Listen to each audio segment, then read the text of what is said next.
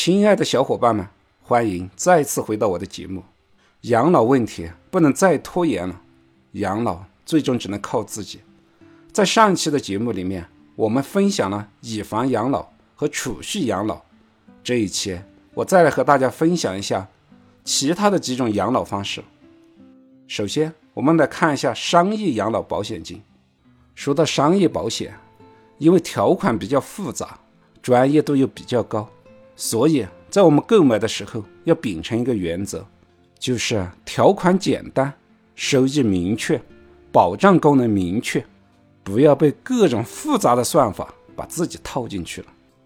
在我看来，目前能明确的作为商业保险养老金的，只有两类保险。一类就是养老年金保险，第二类是增额终身寿。养老年金保险的选择，就只用看交同样的钱，到退休的时候，每个月领到的钱哪家的最高就可以了。其他的那些附加功能都不重要，因为养老年金保险的功能，就是保障你从退休到身故的时候，每月都可以按时领到钱，所以。哪家给的钱多，哪家的产品就牛掰。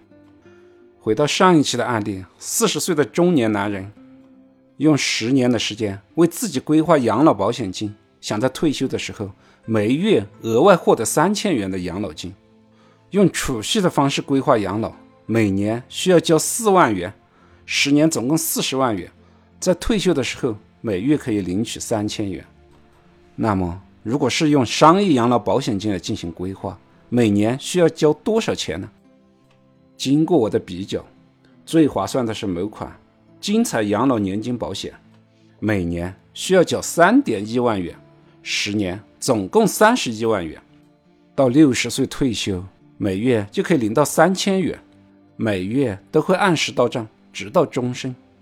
这个养老年金的方案算法简单，收益明确。四十岁开始，每年交三点一万，连续交十年；六十岁开始，每月领三千元，直到终身。相对于储蓄型的养老方案，商业养老年金保险，三点一万对四万。从收益的确定性来讲，用储蓄的方法规划会受到银行利率变动的影响，但是养老年金保险的收益是确定的。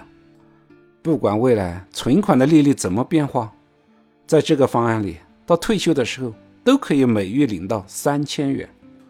从保障功能来看，用储蓄方法规划的钱总有用完的时候。如果长寿就没有钱用了。比如说，在这个方案里面，储蓄的方法只能领到八十岁，但是养老年金保险活到一百岁又何妨？生命不息，领钱不止。对于长寿风险拥有比较好的保障功能。商业养老保险的养老金规划还有一种方案，就是增额终身寿。这个方案有点像一个超长期的定期存款。增额终身寿就是每年或者一次性把钱存进去，到任何需要用钱的时候可以一次性领取或者部分领取，存到账户里面的钱。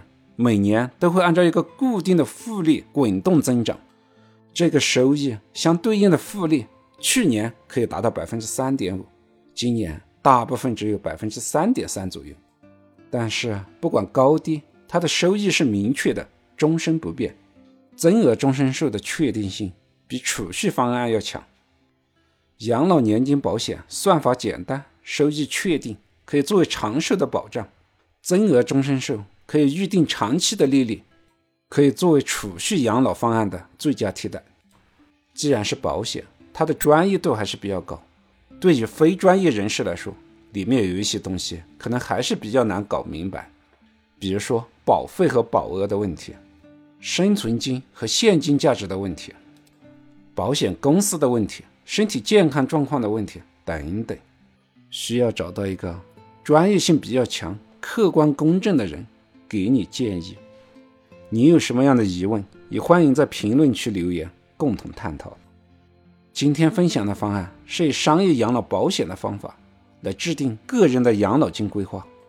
我相信有一些小伙伴天生就对保险有抗拒的心理，那也没关系，以房养老也好，储蓄养老也好，包括后面我还会进行分享的其他的一些养老方案，都可以选择。养老问题不容拖延，做总比不做好。感谢你的聆听，顺思财宝，下期再见。